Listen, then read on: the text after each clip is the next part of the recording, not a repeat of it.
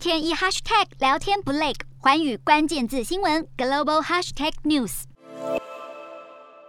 澳洲长期以来奉行严厉的难民政策，只要是乘船非法入侵者，都不能在澳洲永久定居，只能申请庇护。然而，一旦申请了庇护，就会被当局留置在难民收容中心，说穿了就是长期羁押。然而，澳洲政府最近却释放了大约五十名难民。允许他们离开难民中心，进入澳洲本土。BBC 向澳洲内政部查询，内政部却指出，澳洲对难民的政策并没有改变。这些被释放的难民不会获得澳洲居留权。BBC 访问其中一名获释的难民，发现这位难民获得的签证是六个月的临时签证，难以寻找工作。也有难民表示，希望在临时签证的期限内可以获准前往加拿大等第三国家。澳洲难民行动联盟向 BBC 指出，这次莫里森政府的决定只是一个机会主义的算计，也就是选举操作。另一方面，莫里森二零一八年上任以来，澳洲房价长期上涨。住宅物业价格指数从二零一八年的一百四十三点四，一直飙到今年初的一百八十三点九，大涨了百分之二十八点二，